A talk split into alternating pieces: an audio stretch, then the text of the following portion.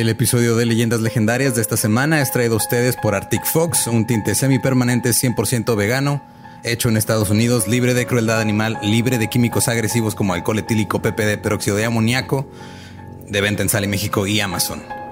De hecho, si quieren ver este, cómo, cómo se ve este tinte ya aplicado en las personas, pueden meterse a nuestra página leyendaslegendarias.com diagonal a Fox y pueden estar pendientes de nuestras redes sociales porque les vamos a regalar tintes. Gratis, tintes gratis, cosas gratis, damas y caballeros, cosas gratis, la cosa favorita de todos. Todo gracias a nuestro patrocinador Arctic Fox.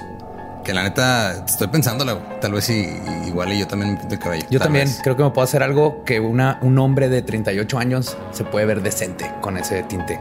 Estoy seguro que se puede hacer. Mira, te has hecho muchas cosas con las que no te veías decente en toda tu vida. Entonces, ¿quién soy yo para ahorita empezar a ser ¿Quién eres tú para juzgarte de mi imagen? mismo? La verdad.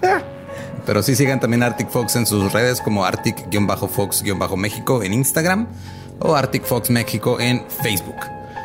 Y también este, les queremos recordar que si nos quieren apoyar, ¿qué pueden hacer, güey? Pueden ir a Leyendas Podcast en Patreon y ayudarnos para recibir muchas cositas extras, aparte de sentirse bien bonitos de que los queremos mucho, mucho, mucho porque nos dan una parte de su salario para que nosotros podamos estar aquí siguiendo haciendo lo que hacemos y nosotros les regresamos a ustedes guiones y calcamonías y cosas especiales que nada más los de Patreon saben. Que Contenido extra, digital, hay algunas sorpresas que salen de vez en cuando. Oh, yes, oh, yes. Entonces no olviden Patreon. Patreon.com diagonal leyendas podcast. Este, y pues estuvimos hace poco en la Ciudad de México, en el Hotel Casablanca nos quedamos ahí en una zona muy céntrica enseguida de la Plaza de la República, ¿se llama? Pues, está por ahí por el centro. Sí, está el domo ese gigante donde una vez un vato pasó por avioneta y le pidió matrimonio a una chava. Es una historia así como de los y, y luego de ahí este, se quedaron en el Hotel Casablanca unos días, ¿no? Y ahí... Porque hay alberca en el techo. no sé si se quedaron, pero hay una alberca en el techo. Bueno, hay una, hay una piscina en el techo. No sé cuál es la diferencia entre alberca y piscina, pero mis notas dicen que es una piscina. Va a ser como quesadilla y quesadilla, ¿no? Una de esas cosas. hay, hay, un hoyo con agua en, el, último piso, en el techo del Hotel Casablanca. En serio, vayan. A este, de hecho, por ahí nos llegó una mención ahí en redes sociales de una persona que fue al Hotel Casablanca porque nos vio que ya andábamos. Este, lamentablemente fue después de que estamos ahí, entonces ya no nos topó, pero, pero, se fue a quedar ahí. La neta está muy chido, tiene cuartos muy bonitos, está muy céntrico, puedes ir a turistear bien a gusto. Y también este, les queremos decir que, eh, pues, el episodio 29, eh, pues este se perdió, no sabemos dónde quedó. No, ya buscamos entre el colchón y la base de la cama, no estaba ahí. No estaba ahí. Eh, eh, hubo ahí el mención de MK Ultra. No, hay, no hay forma de comprobarlo. Lo atropellaron con el gatito acústico. No, no sabemos que no sabemos. dónde quedó el episodio. Este, lo único que podemos decir es que lo que sea que estén pensando, probablemente eso fue lo que pasó. Exactamente. y Así pues, vamos a pasar al siguiente episodio que es el Pero espérate, es que falta algo. Ah, ¿qué faltó? Voy al del río. Uf. ¿Qué te traigo? Yes. Hoy se me antoja papitas y un queso de cabra. Ah, también lo consigues ahí. Supongo. Voy a ver si hay queso de cabra. Mínimo debe haber dip de queso de cabra en el ah, eso río. Sí, La mejor tienda de conveniencia de Ciudad Juárez, que siempre nos patrocina y siempre nos tiene cerveza lista para llevar. Así es. Y pues, siguiendo con el efecto Mandela, vamos al episodio que siguió del episodio que todavía existe. Nos dejamos con el episodio 30 de Leyendas Legendarias. Bye.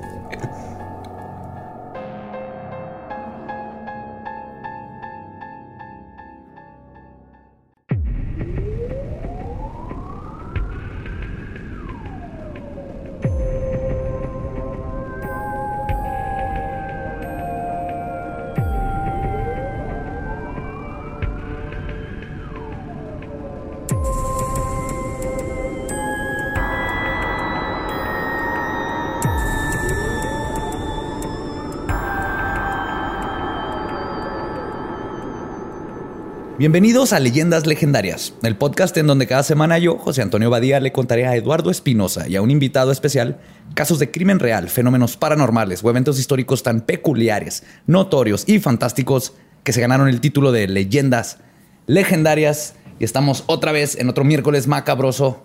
Como siempre, me acompaña Eduardo. ¿Cómo estás? Eh, como siempre, te acompaño aquí y estoy bien. Sentado a la derecha. Sentado a la derecha del padre del podcast. de este podcast. No quiero este que tomen esto fuera de contexto y digan que tú inventaste los No.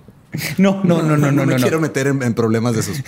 y con nosotros, una invitada mega, mega especial, una muy buena amiga, Alexis de Anda, ¿cómo estás? ¿Cómo estás acá en Juaritos? Hola Juárez. Bueno, esto lo escucha gente en todas partes, pero hola a ustedes que estamos en Ciudad Juárez. Qué placer, qué honor estar aquí en Leyendas Legendarias, de verdad. Wow. El placer, es, el placer es nuestro y te tenemos un caso bien padre que escribí justo para ti. A ver. Porque tiene de todo. Está bien padre. Ahí les va. En 1972, entre 1972 y 1978, en Cook County, Illinois, Chicago, en los Estados Unidos, la desaparición de más de 30 jovencitos en el condado tenía la comunidad completamente relajada porque nadie había descubierto que todos estos casos estaban relacionados. Cuando finalmente dieron con el hombre que había perpetuado todos estos crímenes, la sociedad quedaría en shock al enterarse que el asesino no era un monstruo, sino un vecino muy querido que participaba en múltiples obras de caridad y que se codeaba con la esposa del presidente de los Estados Unidos. Nadie pudo haber imaginado que este ciudadano ejemplar escondía bajo su casa cosas muy malas. Hoy les voy a, a, contar de por qué no debemos de confiar en los payasos y vamos a hablar de John Wayne Gacy, el payaso asesino. ¡Puta madre! ¿Le tienes, ¿Le tienes, miedo a los payasos, Alexis? Mira, tengo tengo dos historias con payasos. La primera es que cuando yo tenía como tres años, no sé por qué chingados había un payaso, un muñeco de un payaso en mi casa. O oh, de esos sí, que siempre están como bien creepy, de esos muñecos. Como el de O sea, no sé si existe un, payaso no creepy, pero este estaba extra creepy. O sea, era como payaso antiguo, como de, esos de pies. Sí. sí, cabeza y manitas duras y cuerpo blando, relleno, así fieltroso. No hagan eso, papás. Y Total, no sé, ahí estaba en la casa. Y mi hermana, cuando yo me dormía, me lo acostaba al lado. Despertabas con él. Con el payaso al lado y me decía, es tu novio. Y yo, no, no es mi novio, este payaso. Historia uno. Historia, dos. cuando, tenía como seis años, vi It. Ah, claro. Esa es la serie. A todos. Claro. Vi It en casa de mi abuela y al otro día me dio varicela. Según yo, del susto. Es probable. O sea, igual ya traía el virus por ahí, pero yo siento que se me bajaron, las, defensas del susto y pum, varicela. No duraste meses sin... Yo me daba pavor cuando me ponía el champú y tenía que cerrar los ojos en la regadera. no ciego. Porque esa escena donde sale del... la coladera. ¡Oh! yo creo que muchos de nosotros tenemos pedos en los ojos porque queríamos... Así no queríamos cerrar los ojos por nada en la regadera. y había otra película que también... Esa me daba miedo y ahorita ya me gusta, que se llama Killer Clowns from Outer ah, Space. Ah, esa es buenísima. es que era más como comediosa. Era B-movie, ¿no? esas películas que están, o sea, son malas a propósito casi casi. Pero sí en su momento también me daba miedo porque metían a, la gente como en globos y se los chupaban y eran como su malteada. ¿Y Poltergeist nunca la viste? Claro. Pues no te acuerdas del payaso ese que agarra al niño de abajo de la cama Ay, ya no me acordaba y ahorita ya me acordé. los que no han visto pues mira, alguno de esos madre. No te fue tan mal con los payasos a ti como les fue a los 30 que encontraron en la casa de este Sí, bueno, mira, sí, estoy aquí para contarlo. para saber bien cómo estuvo, de dónde viene el verdadero horror a los payasos. John Wayne Gacy Jr. nació el día de San Patricio en el hospital de Edgewater en 1942. Sus padres, John Wayne Gacy y Marion Elaine Robinson Gacy, también tuvieron dos niñas, Joan la mayor y Karen la menor. Los tres hermanos fueron creados católicos y fueron escuelas católicas. Los Gacy eran una familia de clase media que fomentaban que Gacy participara en variadas actividades después de la escuela, como los Boy Scouts y trabajos de medio tiempo como repartidor de periódico o bolsero en tiendas de conveniencia. Clásico de esos tiempos. Gacy fue nombrado así por el famoso actor de películas western John Wayne, un héroe personal del papá, quien mostró un temprano desprecio hacia su hijo único varón. A pesar de haberle puesto el nombre de un estereotípico macho pistolero icónico de los Estados Unidos, Gacy siempre fue un niño descrito como débil y afeminado, mm. cosa que su papá despreciaba y lo llevaba a actuar violentamente contra su hijo. Gacy, por su parte, vivió siempre intentando ganarse el respeto de su papá, cosa que nunca logró, pero que marcó su personalidad. Gacy vivió una infancia. para, todos los papás que luego dicen que los niños no se trauman y que no es cierto, que no hay pedos. no hay pedos. No, es que hay que nalguearlos así de vez en cuando. Digo, todos estamos traumados y todos vamos a estar traumados, pero si tu hijo es gay, déjalo ser gay. Exactamente. Si no, va a matar niños disfrazado de payaso. Sí, y no les pongan nombres que luego los, los van a hacer tener que ser algo que no son. Sí. Cuando le ponen así como Voltron, el destructor. Y no tu hijo, lo único que hacer es pintar macarrones. Va a ver, mira, en, ya ahorita hay un chingo de niños que se llaman Lionel o Cristiano y que son pésimos para el fútbol. exactamente. Sí, sí, no, no les pongan nombres que luego tengan que llegar al nombre. No, no, no. Sí. Ponles así José y María. y esos, les van a, llegar chingón. Esos sí, le, encajan perfecto a ese. José y María, ¿no? María y José. ¿Para qué? María José y José María. Y José María. Y ya se van a coger uno con el otro porque en Monterrey, Nuevo León. Saludos a Monterrey, Nuevo León. Nos Saludos, vemos en... Monterrey. Nos vemos en octubre por allá. Pues Gacy vivió una infancia normal y típica de una familia católica de los 50 el padre de Gacy era alcohólico y podría describirse como un disciplinario estricto y excesivamente crítico que a menudo golpeaba a Gacy, por lo que la mayoría de las personas considerarían, eh, por lo que la mayoría de las personas considerarían errores menores. Además de que lo menospreciaba. O sea, si, si, el papá de John Wayne Gacy fuera tu papá y te hubiera visto trabarte diciendo consideraría. Me hubiera, pegado. Partido la madre. Sí, por ejemplo, el papá tenía muchas herramientas y así, y si John Wayne Gacy las dejaba fuera del lugar, golpiza. Era el clásico, ¿no? Tiraba el agua, golpiza para todo. niño pendejo. sí, exististe. Y ¿Por qué naciste? Maldita sea, yo no te quería. Pues Además, como que ahorita que dijiste, el papá golpeaba gays, dije, pues sí, golpeaba gays. Sí. Pero era Gacy. Gacy. Un nombre trae la penitencia. Gacy. Puede ser. No puedo creer que después de toda una semana estar escribiendo nunca esa conexión. Mira. Ajá. Y de hecho, el papá le decía maricón, poco hombre, queer y un nombre bien raro, fruit picker. Fruit picker. Fruit picker. Ajá. Se que andaba ahí agarrando frutitas. Agarrando frutitas, ajá. Picando frutas. Picando pues como fruity, ¿no? Dicen como que es fruity. Yo creo que viene derivado del fruit picker. Del fruit picker, que no sé exactamente cuál es la analogía con, con el homosexualismo. Y el otro con un plátano metido así hasta la garganta. ¿Qué, papá? Déjame. Espero no estar haciendo chistes homofóbicos. mucho respeto a mi comunidad, ¿eh? Yo amo a mis gays, ya saben. Todos los amamos. aquí el, homofóbico aquí es el papá. No, o sea, sí, aquí es el papá el abuso no se restringe a Gacy. Su padre también abusaba física y emocionalmente de su madre y hermanas. La madre de Gacy era descrita como cálida pero sumisa y permaneció en el matrimonio independientemente del abuso porque católicos. Claro, los 50. Y los 50. ajá. Gacy además tuvo que presenciar el abuso de su madre y sus hermanas y cuando nunca pudo ayudarlas ni detener el abuso, esto hizo que psicológicamente se, privara, se privara de control y de lo que le llaman en psicología omnipotencia, ¿no? El poder hacer algo con tu vida y con quién eres y tener el control de tu persona. Entonces, esto es un dato que luego. Omnipotencia se le dice a tener control sobre tu vida y, tus, y tu pedo. Ajá, es como un término psicológico. sobre todo, ¿no? sobre, todo. sobre todo. Exactamente. Que ahorita luego ya vamos a ver cómo esto afecta a cómo mata y cómo terminó haciendo lo que hacía. Órale, va. En este periodo ocurrieron eventos específicos que tuvieron una influencia negativa en la dinámica psicológica interna de Gacy. El primer evento implica la lucha de Gacy con su orientación sexual. Gacy fue sorprendido escondiendo la ropa interior de su madre en su caja de arena debajo del porche. Cuando lo descubrió su papá, dijo que el Gacy que le gustaba cómo se sentía la tela, lo que condujo a que le diera una paliza severa. Es que, digo, también la tela de, la ropa interior de mujer está... No, o sea, claramente este señor no sabe bien de seda, de encaje de lo que es bueno en esta vida, porque qué delicia. No hay calzones de hombre de Yo, miren, por obra de Dios no me estoy ahorita sobando el calzón, ¿eh? Porque traigo un calzón delicioso. ¿Por qué creen que los hombres acá ratito nos tenemos que mover? Son los calzones.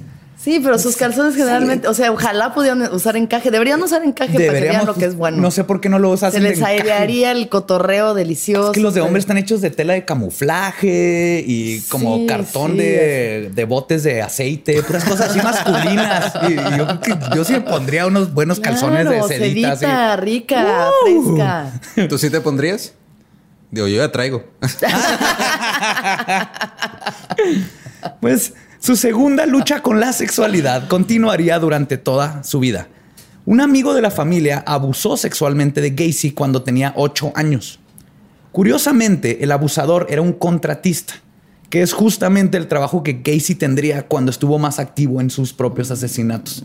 O sea, hay como un reflejo. ajá, una conexión ahí de como que en esos tiempos era más común, ¿no? Este tipo de ¿Qué cosa? De abusos sexuales del tío y el amigo y esas no, cosas. ahorita también, creo, que, se da así a lo ancho. Si ¿eh? vas a cualquier open mic en cualquier lugar de México, vas a escuchar como mínimo unos seis chistes de tíos pederastas, lo cual me preocupa mucho. Sí. Entonces, más bien, porque un saludo a Juan Carlos Escalante. más bien hay una epidemia de tíos, pero nadie lo habla. O sea, pues creo que en estadísticas es como el 90% del abuso es en casa. O sea, sí, eso sí. Son, son, sí, trips densos. Es un, es, un, es un chingo, pero también el pedo es este, pues, pinches tíos, ¿qué, qué les pasa? pues los tíos también. Mm. Porque al tío también le tocó el tío. Y el tío y el tío. Eso es un patrón, seguramente puede ser un patrón. Puede ser, pero está culero. No toquen a sus sobrinos. Está fácil. No, menores de edad en general. ¿Por qué no viene esa regla en los 10 mandamientos? Debe ser como el 3. No debería ser. No abuses de tus sobrinos. Ya, mandamiento 3 no viene, ni siquiera se considera en, los mandamientos y vean cómo está la iglesia. no voy a dejar eso ahí afuera. No voy a dejar eso ahí en la mesa. Discutan. Mira, si dejaran eso ahí afuera, no habría pedo. Es que no lo quieren dejar afuera. Pues más adelante en su vida, Gacy afirmó odiar a los homosexuales y se refería a él mismo como no soy un fruit picker. Según los psicólogos Paul J.P. Fouché y Elise Kotzi, especulan que, y cito, el comportamiento de Gacy, al menos parcialmente, puede verse como intentos de redimir su trono perdido y que el mecanismo psíquico primitivo de omnipotencia estuvo presente en su funcionamiento. Okay. En otras palabras, todo lo que empezó a hacer Gacy después tiene que ver con estos eventos que le quitaron su omnipresencia y su trono, ¿no? Perdió identidad, no, no podía ser él, no, tenía control, veía cómo golpeaban a la mamá. Todo estaba. Abusaron de él, entonces no tuvo poder para defenderse. Y vamos a ver cómo eso se refleja en exactamente cómo mata. Además del abuso doméstico, Gacy también sufrió una serie de accidentes que marcaron su vida. A sus 11 años, mientras jugaba con el juguete del diablo, o sea, el columpio, sufrió un golpe en la cabeza. es que hay como cinco asesinos en serie que todo empezó con un golpe de columpio. Sí. Esas madres regresan, sí. No, sí regresan, claramente. es como funcionan, pero va y viene, pero. pero hay bastantes. El Richard Ramírez, Oye, yo, yo en la primaria me pegué con un columpio en la nariz. No fue en la pues, cabeza. Vamos a revisar cómo está el, el, ¿qué sería? El ático, no, el sótano, el de casa de Lolo, a ver cuántos niños hay ahí. Pues mira, no tengo sótano, entonces. Perfecto. y por eso no se De hecho, yo, tengo la teoría de que en, México no hay tantos asesinos en serie porque no estamos acostumbrados a tener sótanos. No hay tantos sótanos. Sí, yo creo que igual puede tener. No tenemos ni áticos ni sótanos, lo que son las dos cosas más creepy de una casa. Ajá, pues ahí es donde más metes los muertos y haces tus cuartos de tortura. Sí. Hay que mantenerlo así, bien arquitectos mexicanos. Cero, cero sótanos. gracias, Infonavit. Más sótanos, más sótanos. Sí. Debería ser el nuevo Infonavit, el nuevo así eslogan de Infonavit. Infonavit, cada vez menos asesinos en serie o algo así, no sé. menos sótanos. Pues, el golpe causó una embolia, la cual le causó por años que tuviera episodios de pérdida temporal de la conciencia y pequeños ataques de epilepsia, que le duraron hasta que tuvo 16, cuando al fin descubrieron el coágulo y le dieron medicina para deshacerlo.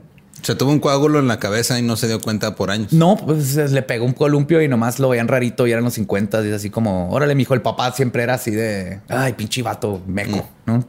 A pesar de que fue un accidente y no sabían hasta los 16. Y a sus 17 años fue diagnosticado con un problema no específico en el corazón, para el cual nunca encontraron una razón en particular para su padecimiento. Y a final de cuentas, aunque Gacy se quejaba de dolores en el corazón constantemente, jamás sufrió de un paro cardíaco o un ataque serio, pero su condición no le permitía formar parte de equipos deportivos o jugar con otros muchachos, cosa que también hizo que su papá lo viera como un bueno para nada. No, pobre. Porque los vatos juegan fútbol americano o béisbol. Tragedia. Entonces, deportes sí. Además, fue durante estos tiempos que comenzó a subir de peso, lo que exacerbó su condición cardíaca. Y por si eso no fuera poco, tuvo que ser hospitalizado por un accidente que le lastimó la columna. Entonces también medio, sí, sí le pasan muchas cosas al vato este. Güey, sí está suerte de mi amigo. Sí, que digo, qué mala suerte, pero eso no justifica matar 30 güeyes. Ah, no, claro que no. Hay gente que no tiene piernas ni brazos y da pláticas motivacionales. claro, exacto. Es a dónde, a dónde Y también tal vez porque no tienen piernas ni brazos no pueden matar niños, pero tal vez, bueno, no puedo matar a nadie, así que voy a dar pláticas. Y va a canalizar su furia y lo, pues matar como que está fuera de, mejor doy pláticas. sí. A él sí le, puede, a él sí le dicen métete con alguien de tu tamaño, no son puros bebés. que todavía no sepan gatear.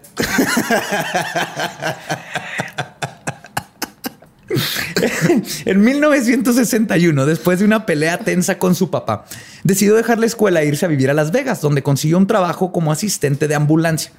Hasta que sus empleadores descubrieron que mintió sobre su edad y le cambiaron a un trabajo de conserje en la morgue.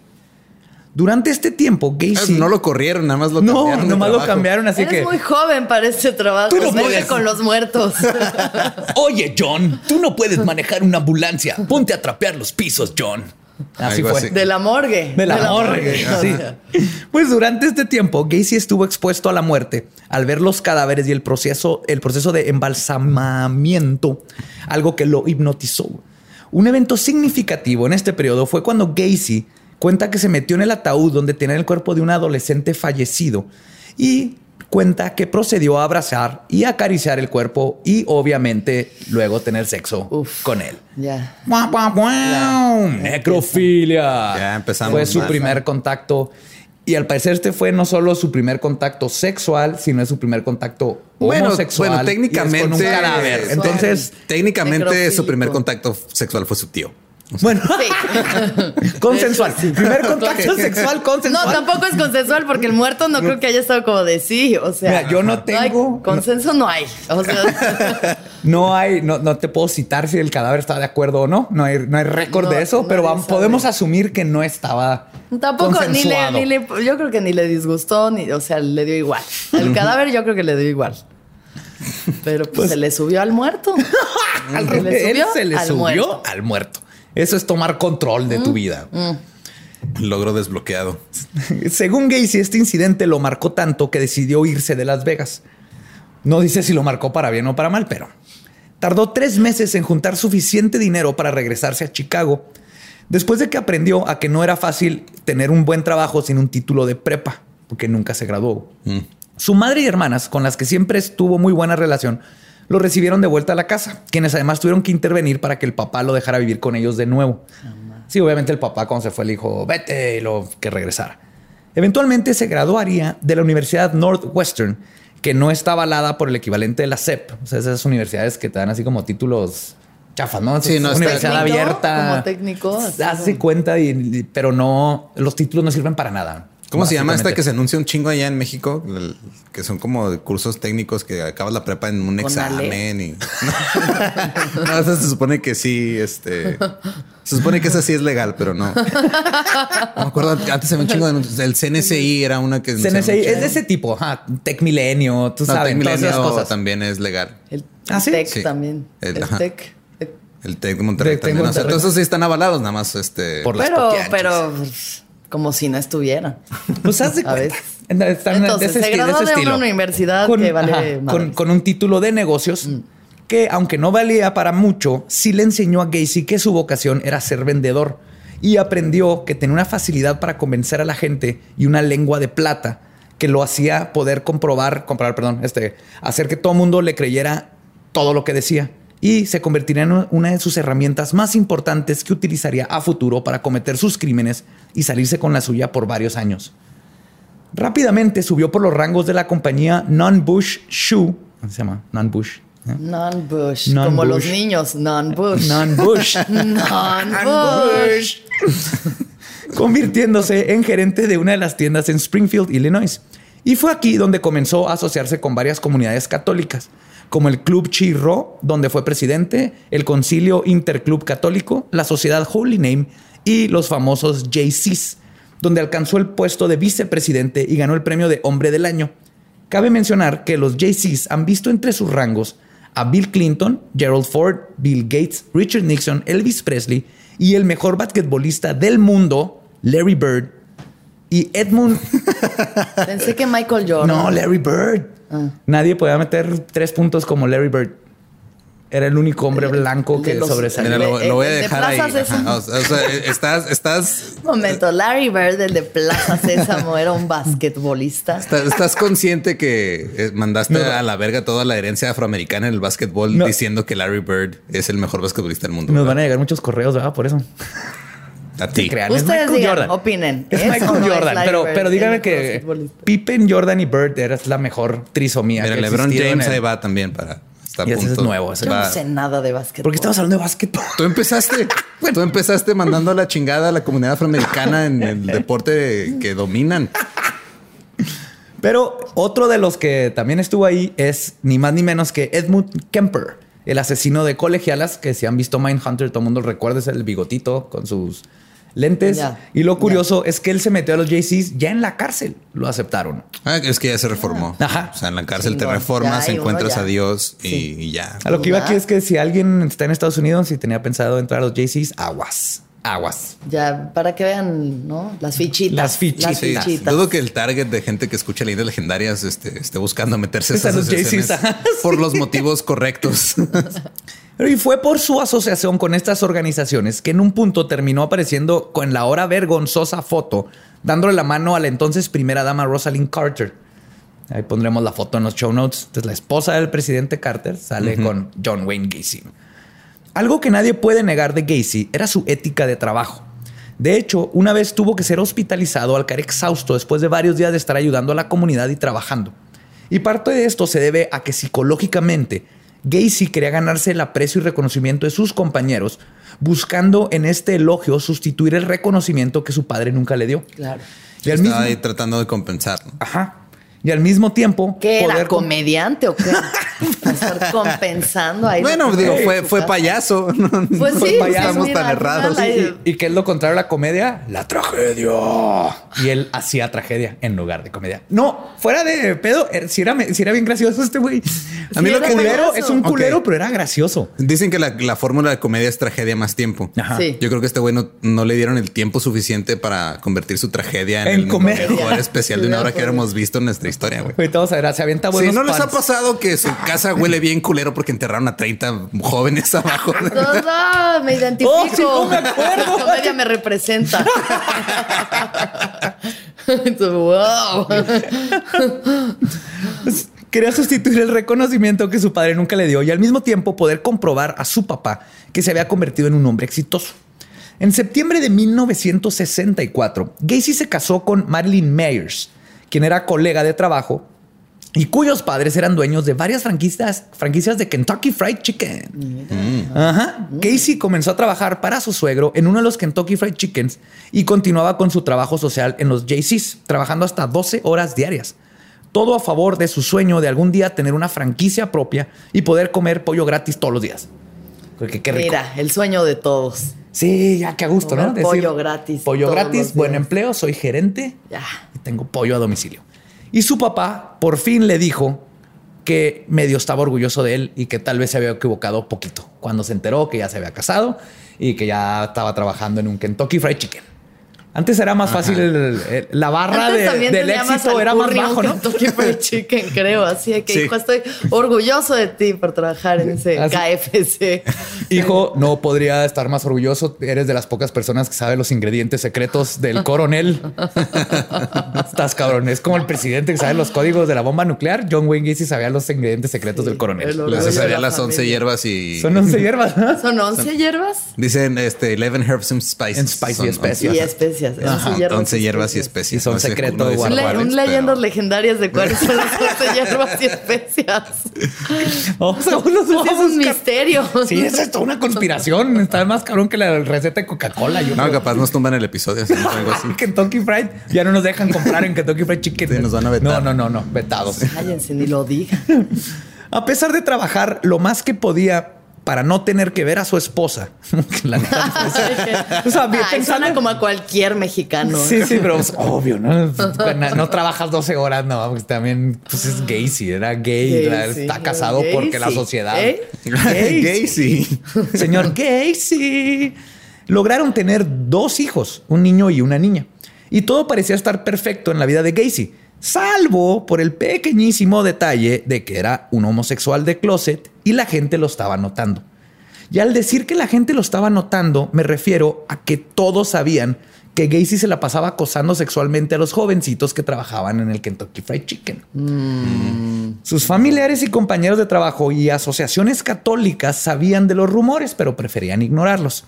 Hasta que los católicos prefieren ignorar ¿Tú rumores de acoso a menores. Espinosa no puedo creer que puedo estar que estoy diciendo esto, pero sí. Jamás me parece increíble. lo siento, Alexis. Que... la vista gorda ante esta homosexualidad con los niños. Hasta que en 1968, Gacy fue arrestado por el crimen de sodomía en el condado de Black Hawk. Lo torcieron, torcieron. en el acto. Mark Miller acusó a Gacy de haberlo engañado con un truco de magia. Ya les va. ¿Esta es tu carta? No, pero este es mi pene en tu ano. Prepárense porque les, estoy diciendo que, está, que, Gacy tiene cierto sentido del humor. Prepárense para esto porque es un modus operandi. ok. Le dijo que le iba a enseñar cómo escaparse de estar amarrado de las manos. Y luego para la sorpresa de Mark, en lugar de educarlo en el arte del escapismo, lo violó. no mames. Básicamente. Wow. Y esto fue su modus operandi. Ahorita vamos a llegar a otros casos. Era te voy a amarrar y te voy a enseñar cómo escaparte. Y, luego te lo violaba. Sí. Qué pedo, güey. No, no. Siempre que los amarren consensuado, ¿eh? el amarre también es consensuado. Nada de que. sí, no, cuidado. apréndanse la técnica del shibari y esas cosas ya para meterla cada más. Sí, más. Uh, sí, de esos amarres japoneses acá chidos. Ándale, sí, sí, sí. Pero sí, sí, o sea, si alguien te dice, te voy a enseñar cómo escaparte, luego te la mete. Pues, ¿Qué les decía? Ah, es que no aprendiste bien. O sea, me hubieras puesto atención. es, que esa presión era para que le echaras ganas. No, no, no, al joven. Aquí lo triste también es que la parte del abuso a Mark, Mark no aprendió las técnicas de Houdini. Porque lo que hacía Gacy es que él se amarraba y luego se escapaba. y le decía, ¿quieres que te enseñe? Ajá. Entonces, sí, claro. Ah, eran, eran muchachitos. Ajá. Y no sospechaban de este tipo. No, claro, es que se, pues, se aprovecha de, digo, él sabía, bueno, él era respetado hasta cierto punto. La gente Exacto. decía, ah, es un hombre de bien, está casado, tiene está en siete hijos, está católicas. En católicas. claro. Obviamente, si me va a amarrar es por mi bien. es por pura diversión. Gacy negó las acusaciones en la corte diciendo que Mark tuvo relaciones consensuales con él. Pero cuatro meses después, mientras aún se llevaba a cabo el juicio de Gacy, fue arrestado de nuevo. Resulta que le pagó a un joven de 18 años de nombre Dwight Anderson 10 dólares más un depósito de 300 dólares a la cuenta del préstamo de su automóvil para que le partiera la madre a Mark Miller. Ok. Ok. Dwight estruchó, eh, eh, entruchó a Mark para que entrara a su auto para luego llevarlo a un bosque. Le echó gas pimienta en la cara y lo comenzó a golpear. Pero Mark se defendió, le rompió la nariz a Dwight y fue directo a la policía. Ya. Ah, de, de esa sí se escapó. De esa, sí se, aprendió algo. De esa se aprendió, Mark. Dos, engáñame una vez, es tu culpa. Engáñame dos. Gas pimienta, por favor. Si yo trabajo con la receta secreta. Once especias y hierbas. Yo no Pura pimienta. Al ser arrestado, Dwight confesó todo y Gacy fue arrestado y se le ordenó que le hicieran un examen psicológico, el cual arrojó que tenía una personalidad antisocial y que era competente para mentalmente para ser juzgado, pero aparte los psicólogos dijeron, aunque lo metan a un psiquiátrico o algo, este hombre no tiene solución y siempre va a ser un problema para la sociedad. Ya. Pero, o sea, no ha cometido un crimen este, para meterlo para siempre en el psiquiátrico o algo, pero siempre va a ser un problema para la sociedad por su personalidad. Ok. Gacy se declaró culpable de sodomía, que es lo que dices, Pati, what? El crimen, si se ponen, es sodomía, no es, no es violar a un niño, es, sodomía. No sé qué signifique. Sodomía es o sea, poner el pene en el trasero, ¿no? Eso es sodomía. sodomizar, según yo, es como el sadomasoquismo. La no es como. Se me hace que es eh, como, específicamente a ver, déjamelo, en el, déjamelo busco para... A ver, vamos a googlearlo, porque según yo, el acto de la sodomía nada más es cometer anal, sexo anal. la sodomía en la Edad Media y en la Edad Moderna implicaba diversos actos contra natura, pero principalmente era empleado en el caso del sexo anal. Sí, correcto. o sea, nos seguimos guiando con el medievo. Sí, vamos en el parámetro de. O sea, en ningún momento están diciendo que es a fuerza, nada más es que pasa. Ajá, de hecho, por muchos años en Estados Unidos y aquí en México la sodomía era ilegal. Y muchas veces así es como arrestaban a los homosexuales por sodomía, no por ser homosexual, porque era nomás ilegal. ¿Por qué haces en ese hoyo? no. ese no es el hoyo de Dios, chingada madre. Ahí no. Y Dios todos los poblanos. Un buen hoyo. Perdón. perdón. Esta chava no me deja. Dice Nos que vemos no también en Puebla en octubre. Este. ¡Eh, Puebla! ¡Viva Puebla! Yeah. Pues, ¿qué sí se declaró? Todo me lo está echando a todos. Ya, bien, vamos a tener que cancelar. No, con mucho cariño. Vamos a tener que cancelar la gira ya, güey. Pero soy yo, usted, yo no voy a la gira. Yo... Buen punto, ya. Sí. Que todo bien. Tú sigue echando. Un saludo a Puebla. Échale, échale. Puebla gasolina al fuego. Gacy se declaró culpable de sodomía y el juez le dio una condena de 10 años. A sus 26 años, Gacy entró a la cárcel en el estado de Iowa. Su padre murió de cirrosis mientras él estaba encarcelado y además lo divorció a su esposa, quien lo dejó porque había roto sus votos matrimoniales pues sí, ¿verdad? Qué intensa la vida de alguien a sus 26 años. Sí, tiene 26. ahorita los 26 que todavía estás escogiendo qué carrera estudiar. Quiero hacer un programa de YouTube. Es lo que estás pensando a tus 26 años. Este vato ya. Ya, no, ya había casado, por el divorciado, culo, amarrado gente, o sea. Necrofiliaco a los 26. todo, todos los placeres de la vida ya los El sueño americano en un solo hombre aquí a los 26 pero logró salir bajo libertad condicional en solo 18 meses, en los cuales ayudó a que construyeran un mini golf adentro de la cárcel. Ah, qué, Ay, qué lindo. El 18 de junio de 1970, y al igual que... Hoyos pequeños, de aquí soy. Está encantado. Yo les enseño la profundidad y diámetro. Para los pequeños, para las pequeñas, hoyos pequeños. Sí. Mini golf. El 18 de junio de 1970, y al igual que cuando fracasó en Las Vegas, de nuevo volvió a casa de su mamá en Chicago. Consiguió un trabajo como chef y después de cuatro meses, su madre y hermana le ayudaron con la mitad del dinero para comprar una casa. Ubicada en el 8213 de la avenida oeste de Summerdale, justo a las afueras de la ciudad de Chicago, la casa tenía un estilo ranch de los 50, dos recámaras, cocheras y un muy amplio, amplio espacio de arrastre de arrastre de menores.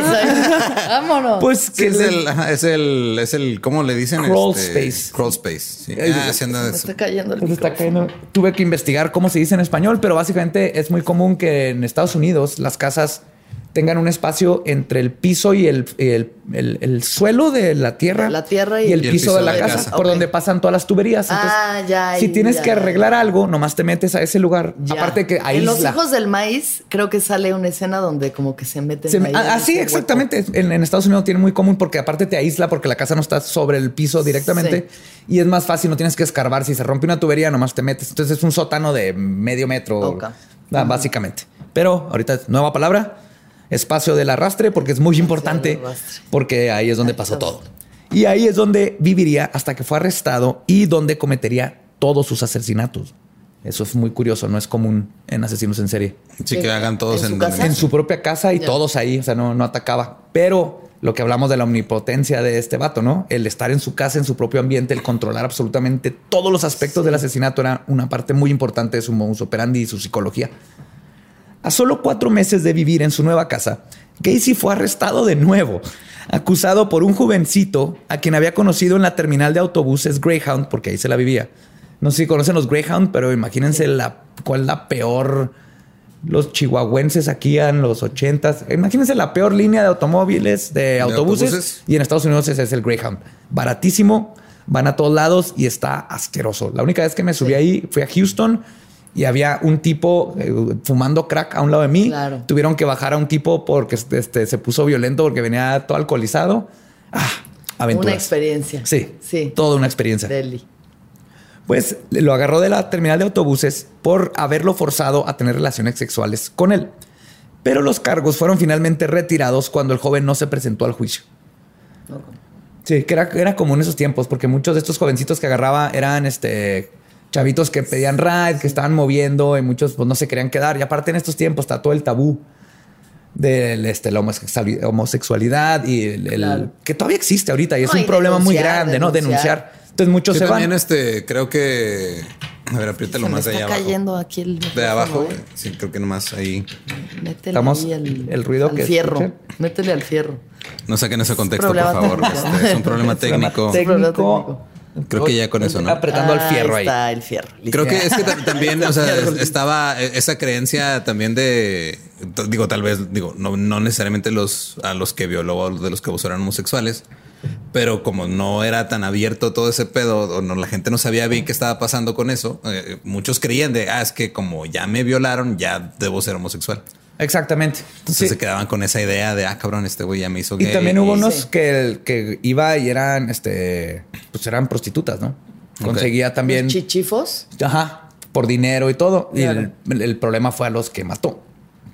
Ese es el mayor problema. Ese es el mayor problema. de todo esto. Pero es que pues, los asesinos en serie por lo general van a irse contra grupos vulnerables. Por eso es bien común que siempre son prostitutas, este los hippies cuando que pedían ride, ¿no? Eh, todas estas este, culturas vulnerables que les dicen los medio vivos o los medio muertos en, muchos casos, porque es la gente que cuando las matas nadie va a preguntar por ellos.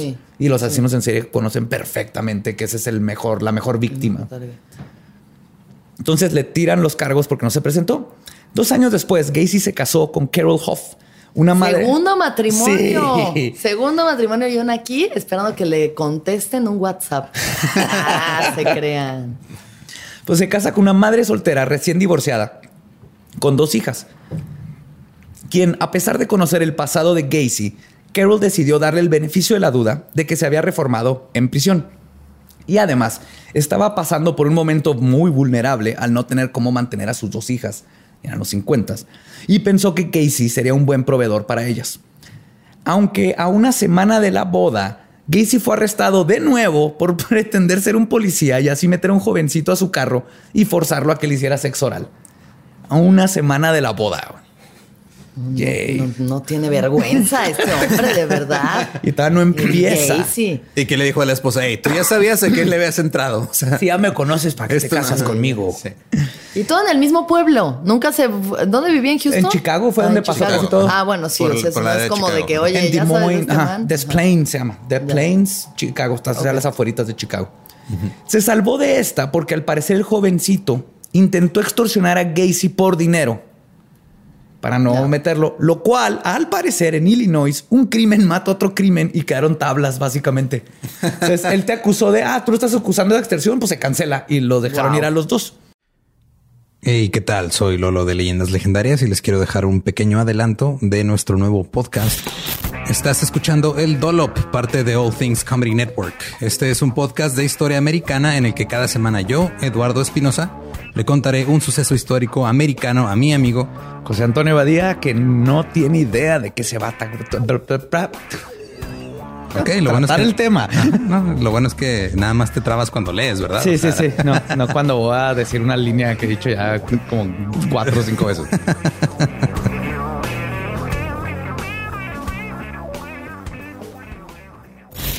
De joven comenzó a trabajar en barcos y en 1816 fue capturado por el pirata Jean Lafitte en la costa sur de Texas. Güey, ese será mi sueño. Ok, top uno, que me secuestren este, extraterrestres. Número dos, tiene que ser que me secuestren piratas. Estén pendientes y suscríbanse a El Dolop. Al principio de su matrimonio las cosas iban bien, pero dos factores importantes afectaron el nuevo matrimonio. El primero era que pues Gacy era gay. El segundo era su efebofilia. Ese es el efebofilia. Qué bonito término. Lo acabo de eh, aprender también aquí es el interés sexual o atracción hacia los adolescentes o jóvenes ubicados en el desarrollo sexual o adolescencia media y tardía. Se ah, extiende usualmente entre 14 a 19. Estas pederastas, niños, efebofilia es este jovencitos. Entonces todos los que dicen legalicen a las 16 son esos. Son efebo, efebófilos. Efebófilos. son culeros. Ajá. Este, sí, también. Deplorables. Vamos a, seguir diciéndoles pederastas. Sí. son, mejor. No sé. Sí, no, la rey y esa gente. y estos ¡Viva el rock and roll! y estos dos factores, a su vez, llevarían a Gacy a cometer por lo menos 33 asesinatos en los próximos años. Y todo comenzó con un desayuno. Verán, Gacy puede clasificarse como el tipo de asesino en serie orientado al poder control, ya que su principal fuente de placer no era sexual, sino dominar, controlar y ejercer poder sobre sus víctimas. Sí, todo el poder y control que no puede ejercer sobre su Como su papá. Recuperar su omnipresencia. Su necesidad era de adquirir esa omnipresencia que nunca tuvo en su vida, dominando a sus víctimas, sodomizando y torturando, y luego las dejaba ir, porque una vez que había hecho lo que quería con ellas, una vez que había comprobado que tenía el control, su impulso era saciado y ya no necesitaba más. Y es por eso que Gacy no tenía la necesidad de matar, por lo menos no al principio.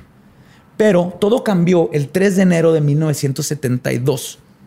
Mientras su esposa e hijas se encontraban fuera de la ciudad, Gacy vio a Timothy Jack McCoy, un joven de 15 años, en la estación de camiones Greyhound, donde usualmente cazaba a jovencitos. Jack, quien iba viajando de Michigan a Omaha, tuvo que quedarse una noche más en Chicago porque el otro camión que debía tomar no saldría hasta la siguiente tarde. Gacy entruchó a Timothy diciéndole que le daría un tour de Chicago, le iba a regalar poquita mota, ya sabe, ¿no? La lechuga de Lucifer y que el repollo del demonio. El repollo del demonio y que incluso se podían quedar a dormir en su casa y él le daría un ride en la mañana siguiente para tomar su camión y así no tendría que pasar la noche en la estación. Jack accedió. Se aventaron un tour mientras fumaban el brócoli de Belzebub. Regresaron a la casa donde hicieron cositas de índole erótica y fumaron más arúgula de Astaroth.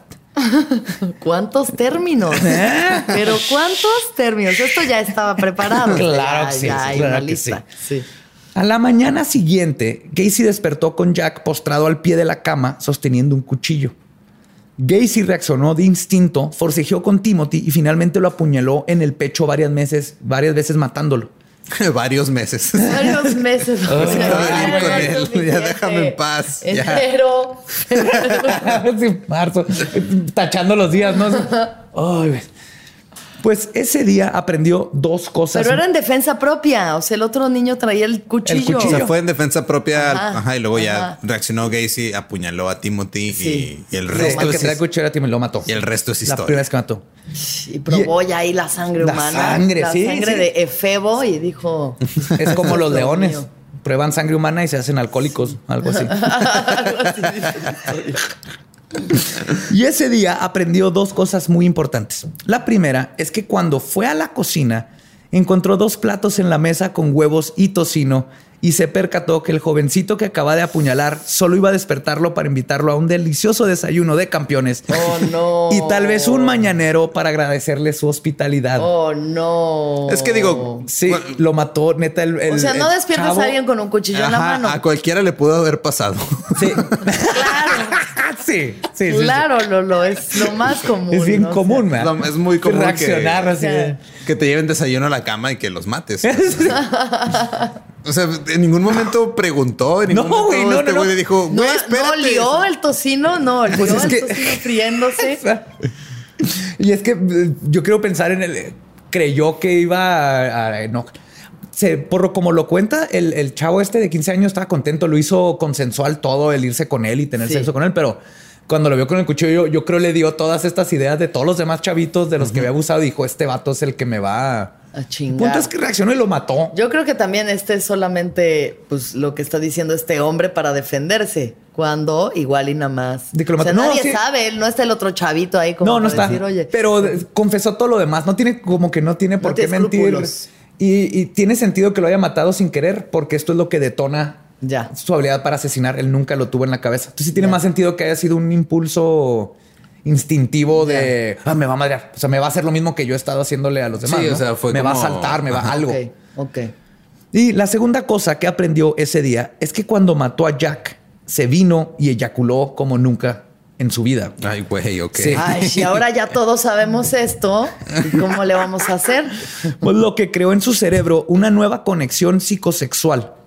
Ese fue el momento en donde los límites de Gacy entre fantasía y realidad se desintegraron. Según los psiquiatras Rosman y Resnick, y cito, esto indicaría que la indulgencia de Gacy en sus sádicas fantasías sexuales se intensificó nuevamente después de su experiencia necrofílica con un cadáver no resistente y no rechazante. Ok. A una víctima viva y resistente. O sea, tuvo esa, el primer contacto que tuvo con el cadáver, todo el control. y ahora se da cuenta que si los mata es un éxtasis y vuelve a tener un cuerpo ahí con el que puede hacer lo que quiera 100% en control de todo. Y el hecho de que Gacy experimentó un orgasmo cuando mató a Timothy McCoy respalda la idea de que la sensación de control excitó a Gacy y afirmó que en ese momento se dio cuenta de que la muerte era la máxima emoción que se podía sentir.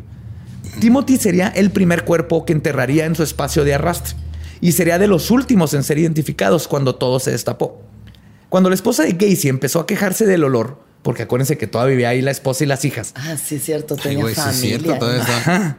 Lo tapó con una capa de concreto después de echarle lejía y decir que el problema era el drenaje. Para todo ese aquel drenaje. Y la esposa no era la única que se quejaba del hedor. Gacy era fan de hacer fiestas en su casa con hasta 300 invitados. Las más famosas fueron las del tema del viejo oeste y el tema de Hawái. Y hay fotos. Sí, sí. O sea, obviamente a lo grande, sus paris eran todo, iba todo el vecindario. Y todos los invitados mencionan que la casa apestaba. Pero Gacy siempre tenía una explicación para el olor listo para despistar. Y la verdad, yo entiendo que nadie se imaginaba que el hedor eran muchachitos descomponiéndose abajo de la casa de Gacy, que los cuales había violado y torturado, y luego puesto ahí usando una puerta secreta que construyó dentro de un closet. Y cuando le decía que era humedad en el espacio de arrastre, pues decían, ah, pues sí, ¿verdad? Sí. O sea, en retrospectiva todo. Mi micrófono sigue cayendo. Tu, micrófono está. El micrófono sigue ahí. Vamos, miren, los que están viendo en YouTube, estamos viendo a Badia forcejear con. Vamos bien. Mantén, no, dejes que se muera el aire, aire muerto. Aire, muerto. Es que lo que, lo que pasó fue que cuando los compré decía que no los pusiéramos en mesas que tienen exactamente el contorno que tiene esta misma mesa, güey. Ahí está, creo que ya. Ahí está, creo que. Pero de hecho, hemos hablado de todos los muertos, pero no habíamos tenido aire muerto. Uf. Ese es un primero para leyendas legendarias. Pues, continuó con su modus operandi de hacerse pasar por policía, ofrecer las espinacas del diablo y en veces aplicar cloroformo cuando las primeras cosas no funcionaban para conseguir más jóvenes. Pero que no se supone que el cloroformo no es tan instantáneo como lo dicen investigué. Las Necesitas mínimo cinco minutos constantes de respirarlo. Es mucho tiempo. Es un chorro. Pues que lo sí se quedaba cinco minutos ahí, con pues ellos y luego tienes que estárselos poniendo constantemente. O sea, como a los dos minutos te vuelves a oxigenar. No se sabe exactamente cómo funciona el cloroformo. No saben si es porque sustituye el oxígeno o porque si se mete entre una las ondas de entre las neuronas y como que apaga el cerebro. Pero el punto es que necesitas como cinco minutos, no es en las películas así de que las películas nomás llegan y te quedas horas, no. Entonces los dormía y de hecho por eso muchos de los que lograron sobrevivir ante todo esto se acuerdan porque despertaban y se acuerdan de mm. pedacitos en los que los volvía a someter y les volvía a poner el cloroformo, pero usaba cloroformo. Eh, este, cuando las primeras cosas no funcionaban, usaba el, cloroformo, el cloroformo, perdón. Cloroformo. Pero, pero ahora con la intención no solo de violar y torturar, sino también de asesinar. Y en 1974 fundó su propio negocio de construcción, PDM, Painting, Decorating and Maintenance. O sea, decoración, pintura y mantenimiento. Lo que le aseguraba una fila de adolescentes constantes, los cuales entraban como ayudantes. A varias personas se les hacía curioso que siempre estuviera rodeado de jovencitos, a lo que Casey simplemente respondía que contrataba jóvenes para poder pagarles menos, cosa que se hacía siempre. A veces ni les pagaba en meses. O sea, aparte era culero como, como, empleador. Pero su esposa no fue tan fácil de engañar, especialmente cuando descubrió varias revistas de pornografía gay y anudado a que tenía años de que su vida sexual era inexistente. Así que el 2 de marzo de 1976 finalizó el divorcio. Después de esto, los asesinatos de Gacy mostraron un aumento sistemático que alcanzaron un clímax durante el periodo del 1976 al 78, cuando mató a 23 de sus 33 víctimas. No mames. Los investigadores especulan que, fue el, que el fuerte aumento puede estar relacionado con el hecho de que la esposa de Gacy, Carol, se mudó de la casa proporcionándole un control total y una interferencia limitada cuando torturaba y mataba a sus víctimas. ya, no, ya, no, tenía ya la esposa. Sí, o sea, es gay, sí, ¿qué estás haciendo? Sí, no, ¿por qué no sacaste la basura? Espérame, estoy apuñalando a un chavito. Ahí voy. ¡Hay sangre en la sala! ¡Te odio, Carol! Te odio, Carol. Y esas fechas coinciden con los asesinatos de Dean Coral y David Owen Brooks mejor conocidos como los asesinatos en masa de Houston. Gacy declaró después que se inspiró en la sádica forma en que Coral eh, torturaba jovencitos en su propia casa. Son otros asesinos en serie que sucedieron en la misma fecha, pero eso le dio también una idea, Sí, ¿no? Se empieza a alimentar. Sí. Que creo que también cuando empiezan a salir los asesinos en serie en la tele, los asesinos en serie empiezan a decir, ah, mira, él es como yo. Claro. No Sí. soy, no estoy solo. Y, en- y es cuando se empiezan a hacer nuevos asesinos en serie en el sentido de Sí. se empodera, ¿no? Al, al- Sí. al darte cuenta que no estás solo. Es como cuando eres goth en Sí. Juárez en los noventas y luego de repente ves MTV y ves a Manson y dices, hay otro goth. Hay, hay alguien más como goth". yo, pero no se está cagando de calor. Qué bien. Pues es entonces cuando su modus operandi aumentó de apuñalar a su primer víctima a torturar a las víctimas con varios dispositivos, como dildos o introduciendo botellas de medicina en el ano. También fabricó un torniquete con un mecate de un mango de martillo que utilizaba para lentamente ir asfixiando a sus víctimas, muchas veces mientras les leía pasajes de la Biblia. ¿Cómo qué? Wow, Yeah. ese güey es pinche freaky motherfucker, güey. O sea, qué forma O de sea, todo bien con los torniquetes y botellas en el ano, pero ya Pero la Biblia, la no. Biblia, que- Ya. o sea, va- O sea, a matar y aparte que te vas a echar el eh, Efesios 13:22 completito, culero. Imagínense estar en misa una hora, y- pero aparte están matando. O sea, ya, y te están y te penetrando están- así sí, con sí. cosas. Era Pues mira, culero. este. Sí. Creo La que ha pasado más de lo que pensamos. sea.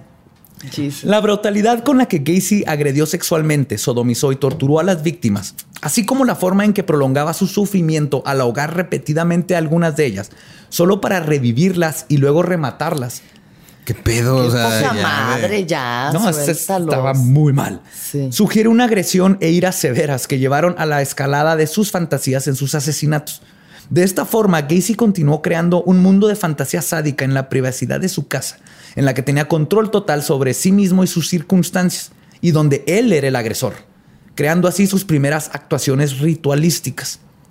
Para expertos como Boccielli y Moss, los eventos que forjaron las actuaciones ritualísticas de Gacy en sus crímenes son representativos del abuso sexual y emocional continuo de Gacy, sus hermanas y su madre, de los cuales él recibió la mayor parte, ya que su padre lo veía como una versión fallida del linaje masculino, ¿no? Lo veía como menos hombre, Sí. a pesar que puso Wayne Gacy. Sí. Además del abuso sexual por parte del amigo, del amigo de la familia. Los investigadores especulan que los rituales de Gacy son una forma de revivir los antiguos traumas con su padre, pero en lugar de ser la víctima se convirtió en el abusador. Matando y torturando logró voltear los roles y esto se convirtió en sus fantasías sádicas, con las cuales logró recuperar su omnipresencia. Aunque no siempre fue así. En 1975, mientras trabajaba como voluntario para el Partido Democrático local, comenzó a tener avances sexuales con un joven de 16 años llamado Tony Antolucci, quien cuenta que después de una serie de acosos amenazó con partirle la madre a Gacy, El cual lo dejó en paz por un mes. Pero después, mientras estaba en la casa de Gacy, este intentó su truco de las esposas, que era el mismo, Ajá. pero va. Ah. Esta vez lo que hacía es que se ponía las esposas y luego se soltaba, le decía, te enseño, y luego se las ponía. Y cuando no podían, sacaba la llave y decía, es que el truco es que necesitas la llave. Es que el truco es que te la voy a meter. El pedo es que Antonucci, aparte de que era italiano-americano, no estaba era- ese era pendejo. su punchline. El truco es que necesitas El truco es que necesitas la llave. Te digo que- que- que el vato sí- era comedia. Sí, tenía su comedia. Antonucci no estaba pendejo y era campeón de lucha greco-romana. Entonces hizo la mano más ancha cuando le pusieron las esposas Ya. y logró salirse de ellas. Y luego le hizo una llave de lucha a Gacy y cuando te- lo tenía en el piso le puso sus propias esposas. A Entonces huevo. esposó a. Gacy. Sí, le partió la madre. No, deja Le todo la pare- parte de la madre. de- Estoy seguro que Gacy estaba súper excitado. güey. Ya sé, ¿verdad? Ah, sí. que sigue. Antonucci. Gacy se salió con la suya pidiendo perdón y diciendo que pues no mames, güey, eres el primero que no cae en mi trampa. Oh, tan listo tú. Yeah. Todos los niños caen, tú eres un chingón. y Antonucci lo soltó y Gacy ya lo dejó en paz. Todo Ahora sí, para siempre. Y también hubo un caso donde abusó sexualmente de otro jovencito que era su empleado, el cual, en lugar de ir con la policía, simplemente llegó con varios amigos a la casa de Gacy y le partieron la madre en su jardín. Ya. Y este Justicia incidente, por, la, por su propia mano. Ajá. Y este incidente ocurrió cuando Gacy aún estaba casado y su pretexto para su esposa fue que el joven estaba enojado porque no le habían pagado, cosa que también, como hablamos, era verdad Claro. que hacía. Pues durante estos años, a pesar de los altercados con muchachitos y la gente sospechando de sus tendencias efebofílicas y homosexuales, Gacy tenía una gran vida social.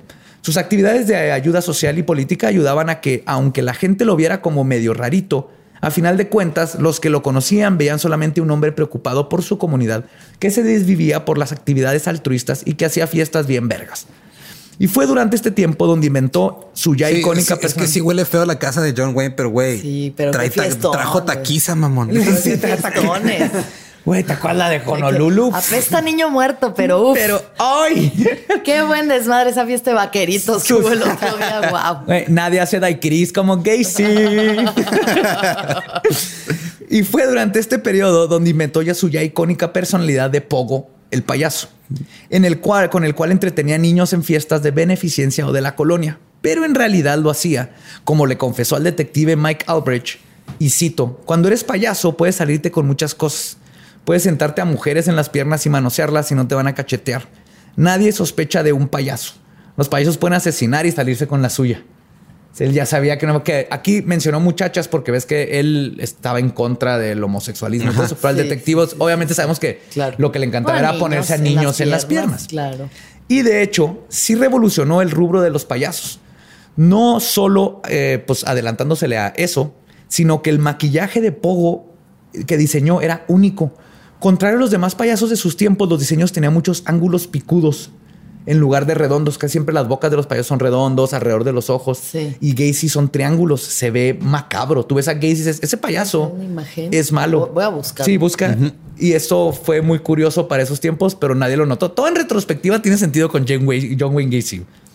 Por eso lo hacía verse más tenebroso que Bonachón, pero nadie sospechaba. ¿Ya lo encontraste? Ya estoy, sí. Sí, ponle clown. Estamos ahí en los show notes. Ajá, sí, van a estar los fotos. Ay, sí, lo ves. yo no deja que mi niño se acercara a esa madre. Pero. O sea, que llegue este duda así de que, ay, bienvenidos a la fiesta. ¿Te fijas cómo, son picos? Hasta la boca termina en pico y los payasos por lo general son curvas para que se vean más redondito, bonachón. Puta, qué horror. Sí. Ajá. Pero todo lo que sube tiene que caer por andar violando niños.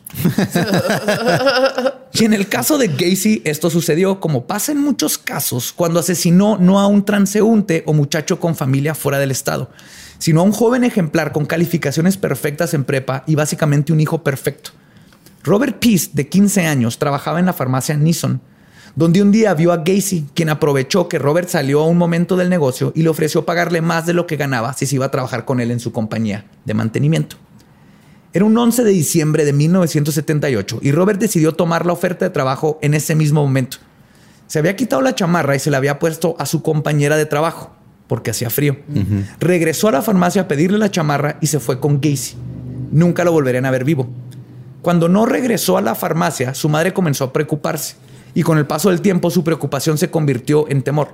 Buscó en el área de la farmacia por fuera y por dentro y todavía no encontraba a Robert por ningún lado.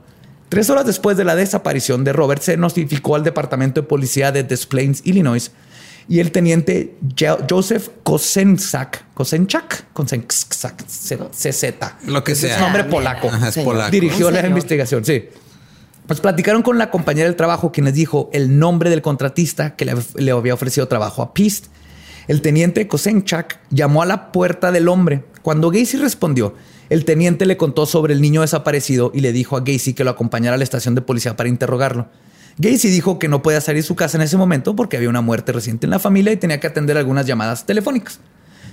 Aún así, Gacy apareció en la estación de policía horas después y dio su declaración a la policía, que esto es lo más cabrón porque si fueron el mismo día, que decir que acaba de matar a Peace. O sea, ahí estaba dentro de la casa. Ahorita no puedo, joven, pero nomás compró tiempo para deshacerse de Peace. ahorita no puedo. Va a haber una, va a haber una muerte, una muerte. Perdón, hay una muerte, hay una muerte reciente, En, mi casa, perdón, en mi familia.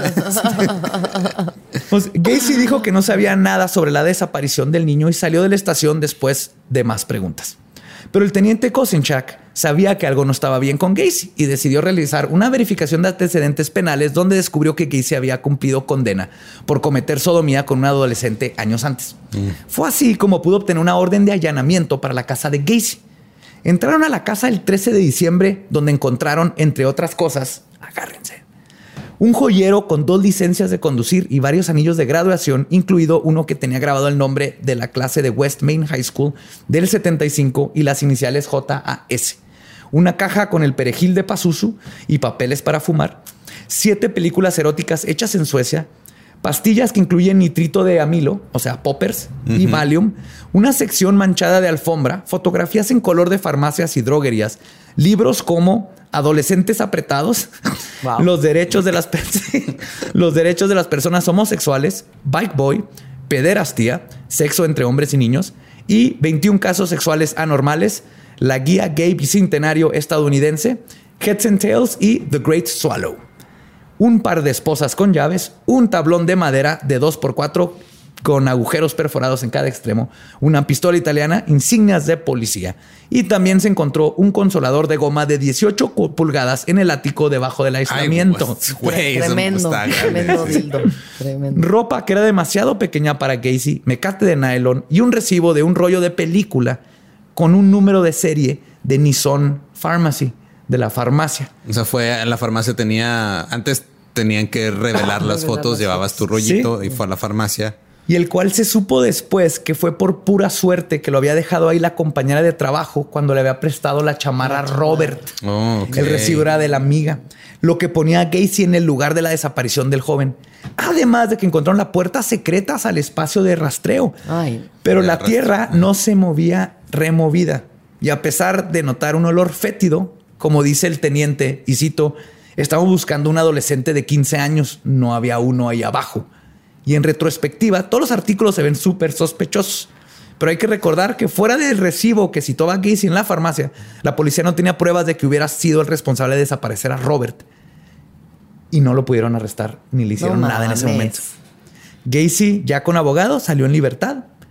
Y lo que hizo Gacy al principio lo tomó como un juego. Incluso en una ocasión invitó a los detectives que estaban ahí en su casa afuera a pasar a comer porque lo pusieron a, seguro le prendía cabrón también vigilancia ¿no? sí sí sí le pusieron bajo observación 24/7 porque decían ok tanto esta chingadera no está bien pero legalmente nos podemos arrestar entonces lo ponen en vigilancia 24/7 y Gacy así que ah, pásenle les hizo de comer los policías solían a muerto pero pues no podían no tener orden de cateo no dicen que se metían y veían y nada.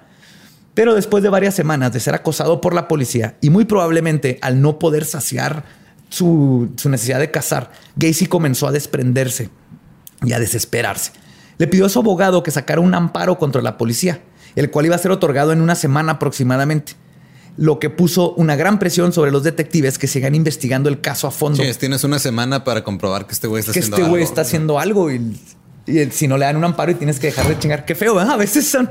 El olor a muerto no es. Ya se está cayendo todo, por favor. Fue mi cargador, perdón. Ya tumbé ahí al. El olor a muerto no es suficiente. No clasifica como el, dildo, pornografía, anillos de niños, licencias de manejar.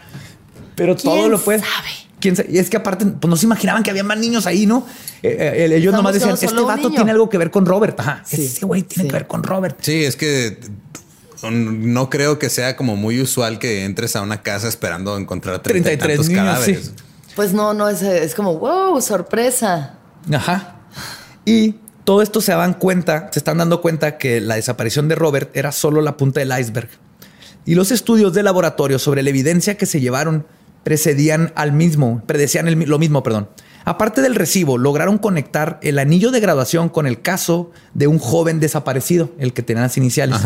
Y cuando los detectives hablaron con conocidos de Gacy, les resultó peculiar que varios de sus empleados mencionaron que los puso a cavar zanjas en el espacio de arrastre, que para drenaje. Entonces, todo empezaron los detectives así que, ok, ok, tal vez esto es más de un solo chavito. El tiempo se le acababa a la policía para concretar una orden de arresto antes de que procediera el amparo. Y Gacy quizás se hubiera salido con la suya si no hubiera, como dicen los profesionales de la ley, pasado de vergas. Se pasó, de, vergas.com. Lo que los policías no sabían es que Gacy ya había ido con su abogado y le confesó todo. Comenzando con la frase, y cito, he sido el juez, jurado y verdugo de mucha gente. Y luego le dibujó un mapa con la posición de los cuerpos, donde estaban todos. Su abogado, Sam Amirante, cuenta cómo Gacy se acordaba de todos los nombres y le explicó cómo a veces tenía que enterrar un cuerpo arriba de otro y que finalmente se quedó sin espacio y había tenido que deshacerse de los últimos cinco aventándolos por un puente hacia el río. Después de contarle todo, Gacy se quedó jetón en el sillón de la oficina. Amirante aprovechó, el abogado aprovechó para ir con los policías que estaban afuera porque lo están cuidando y decirles, no les puedo contar lo que me acaba de decir mi cliente por el privilegio, pero pase lo que pase, no dejen que Gacy se escape. No lo dejen. Qué culero, no, ser el abogado y que te o sea, esa es como una situación ética de un abogado. No puede. Si tú le cuentas un crimen, dice yo te mm, defiendo. Ah, existe el, ajá, el privilegio. El privilegio, como es tu abogado, no puede. y si lo hace. mal día parece güey. Sí, y si lo, porque aparte, si lo hace en, en, la corte, te tumban el caso porque rompiste el privilegio. Se supone que tu abogado, como, como si lo contrató, sí. no puedes. Uf. A las 6 o 7 de la mañana del día siguiente, Gacy se despertó, dijo, ¿qué hago aquí? Tengo cosas que hacer. Ontoy. Y se, y se fue. Y ahí les va. Los detectives lo siguieron y vieron cómo Gacy le dio algo a un jovencito en una gasolinera. El muchacho al reconocer el carro de policía decidió ir a decirles que el señor le acaba de regalar mota. Y es cuando decidieron arrestarlo. Porque, por, eso, por marihuana. Por porque marihuana. Fíjate que hasta se pasaba altos, fumaba mota, este, que lo vieran los chotas, pero no lo querían arrestar por mota o por pasarse un alto porque no tenían pruebas. Pero ahorita ya que tenían lo del anillo y muchas otras cosas, dijeron, fuck it, a la chingada, lo vamos a arrestar en lo que, nomás para que no, no se nos escape, ¿no? Con lo que nos dijo el abogado. Y entonces deciden arrestarlo y lograron convencer al juez de darles otra orden de cateo. En su arresto, Gacy se estaba comportando normal Incluso cuando le preguntaron mientras le tomaban las fotos para procesarlo, ¿en qué estado naciste? Contestó, en el estado de confusión. Y se caga de la risa. Y la foto donde lo están arrestando tiene la cara así de, dijo ese chiste, jaja, se cagó de la risa y le nací en el estado de confusión. Ay, su ah, les digo que tiene. Ay, mira, mira su confusión, su confusión sexual que lo llevó a matar un chingo de gente. Qué lindo. Pues se caga de la risa confiesa todo, pero dijo que había sido culpa de los niños. Después cambió su versión. Dios me provocaron. Lo mismo que sirve el cardenal, ¿no? De eso sufre el cardenal de, sí, el de Guadalajara. ¿De dónde es? el Norberto que decía el Norberto, que sí fue ese güey que dijo que era culpa de los niños. Este, no, no de todos, eh, algunos. Que algunos, querían seducir a los padres. Sí, a veces es culpa de los niños. Qué pendeja. Pues después cambió su versión a que había sido otra personalidad a la cual llamaban Jack, ya planeando para su defensa que sería inocente por cuestiones de estar loco.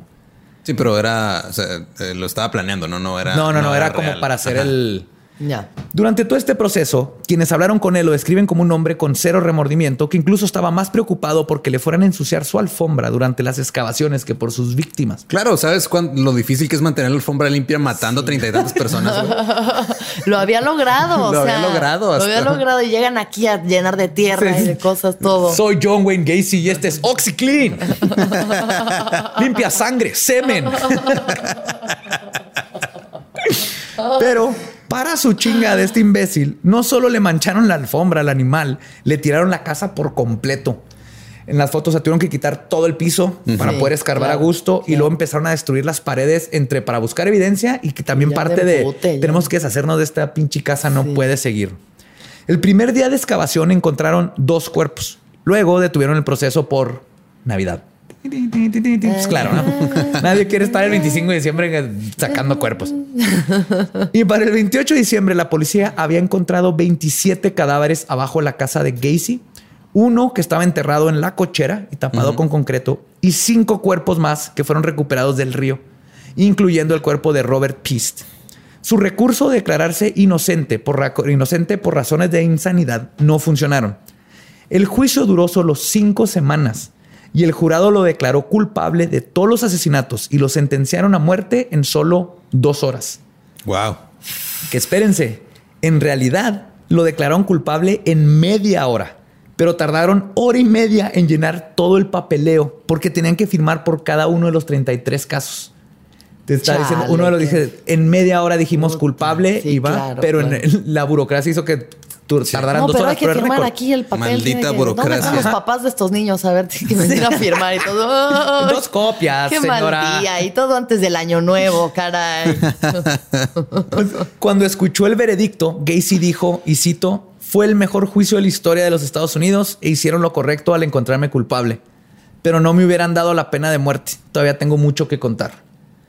John Wayne Gacy Jr que quien en ese momento era el hombre acusado de más cargos por asesinatos en la historia de los Estados Unidos, fue ejecutado por inyección letal el 10 de mayo de 1994, a sus 52 años, mientras una multitud afuera de la cárcel se juntaba a pistear y gritar, na, na, Na, na, na, na. Wayne Gacy. Goodbye. No mames. Wow. Y esa fue el final de John Wayne Gacy Jr., el payaso asesino. Qué fuerte. ¿Qué tal, Alexis? No, muy ¿Podrás fuerte. dormir mejor? ¿Ves diferente los payasos? Mira, me estoy quedando en un hotel que está justo donde han pasado muchos feminicidios y No, no pasaron ahí, ahí estaban los cuerpos. Ahí en el hotel estaban los cuerpos. No en el hotel, en los hotel- campos en donde los campan. campos donde está. En el hotel no mataron a nadie. Y no es exactamente en el hotel, es atrás del hotel. Bueno, atrás del hotel mataron a muchas mujeres y luego después de esta bonita historia siento que hoy me espero una noche así de que mm, dulces sueños. Ay, gracias. Fue lo máximo escuchar esto. Estoy- las imágenes de mi cabeza ahorita no tienen Pero precio. aprendiste mucho los- el- la- el número de ingredientes que tiene Kentucky Fried Chicken. Claro, ajá, aprendimos. aprendí No algo. dejarte esposar por payasos. No se dejen esposar por gente a la que no conocen y en la que no confían. No maltraten a sus hijos si son gays. No. ¿Qué más? ¿Qué más aprendimos que este No cloro- manchen la alfombra. El cloroformo no es instantáneo El cloroformo tarda más cinco minutos en Cinco hacer minutos, y efecto. tiene que estar y hay que estarlo constantemente poniendo aplicando. cada dos minutos.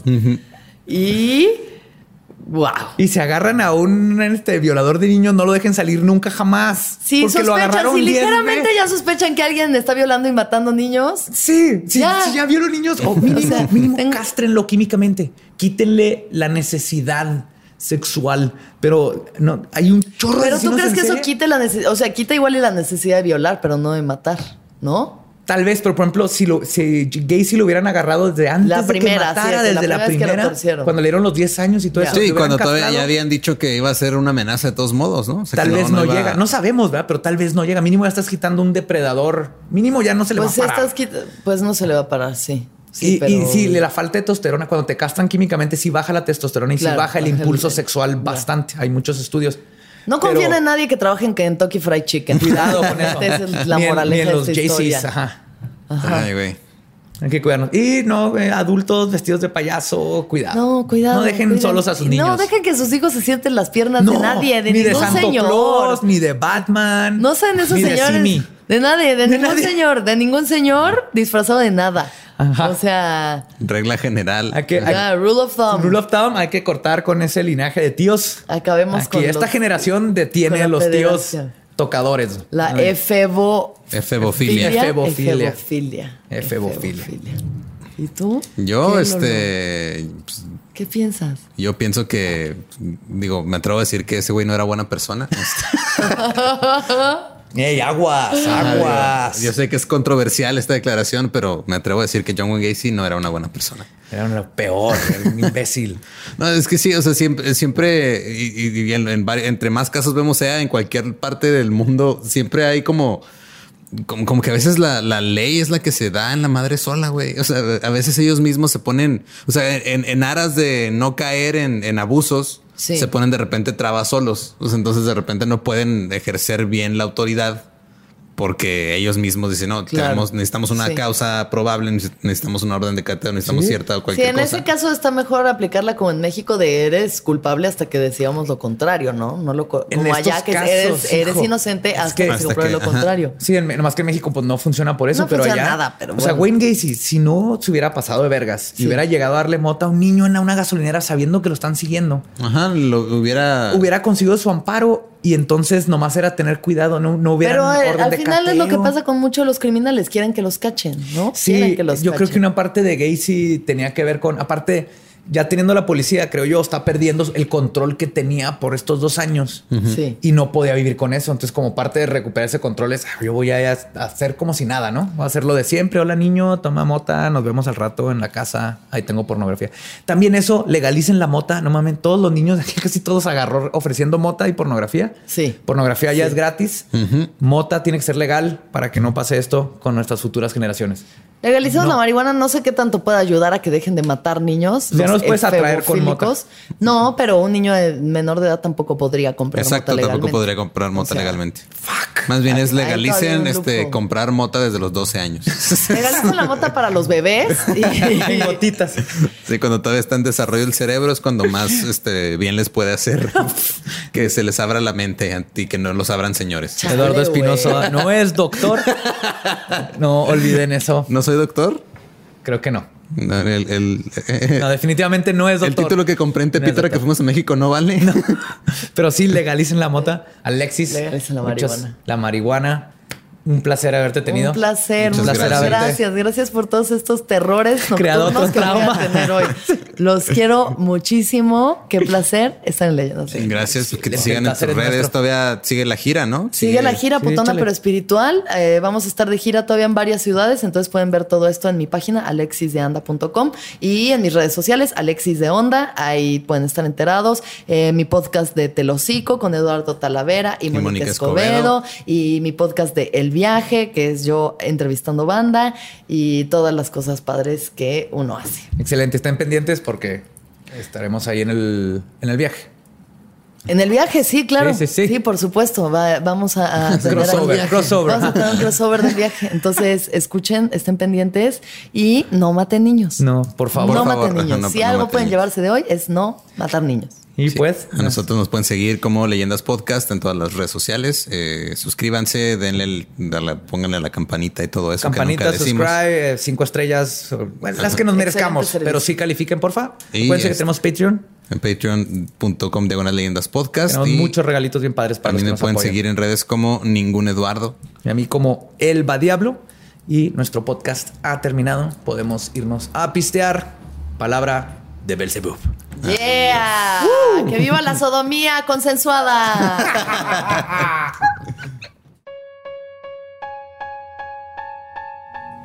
Debimos haber conseguido a Kentucky Fried Chicken para que nos patrocinara este episodio.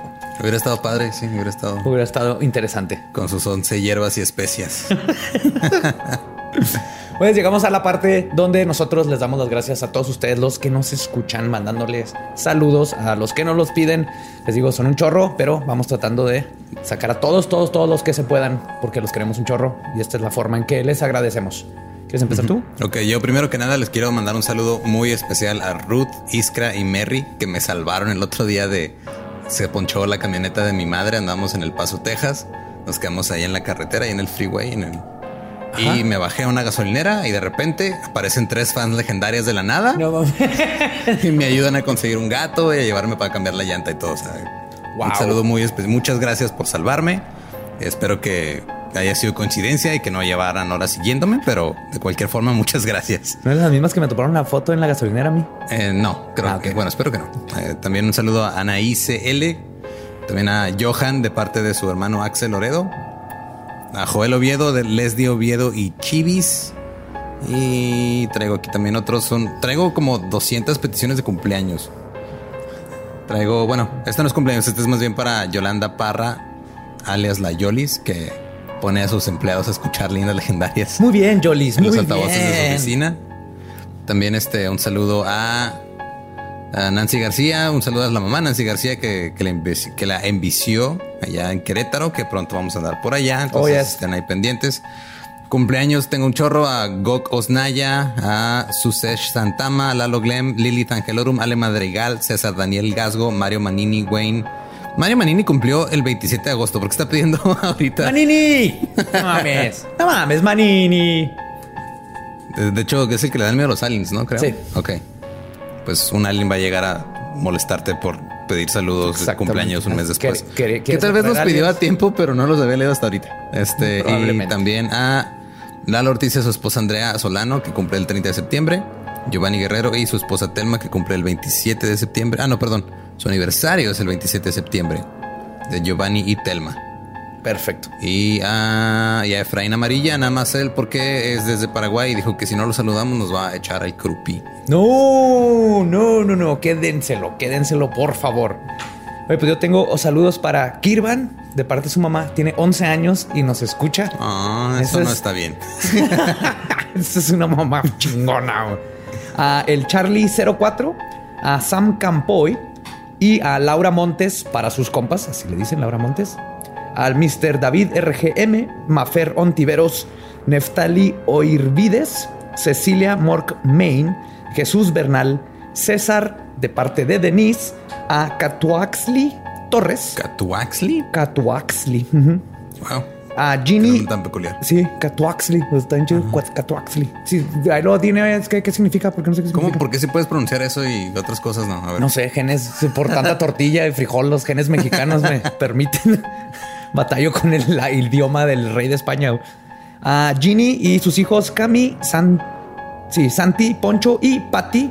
A Sususita Love, Aaron Candiag y a Claudia Zapata de parte de Kevin Montoya. ¿Ya mandaste saludos a la que te mandó el pizarrón de corcho? Es la que iba. Ah, ok. Perdón por Ajá. arruinar la, no, no, el no. drama. Ya lo arruinaste, dilo tú, pues. No, no, tú dilo.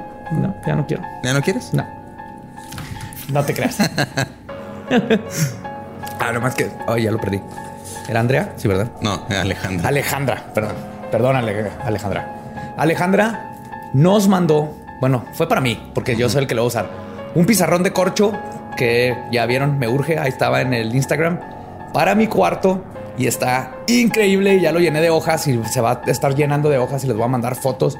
Una- un saludo muy grande también a su novio, porque sé que los dos nos lo mandaron. Llegó en Amazon bien bonito en su paquete y oh my God. Mil, mil gracias. Ayer estuve todo el domingo acomodándolo, tomando medidas, cómo iba a quedar todo.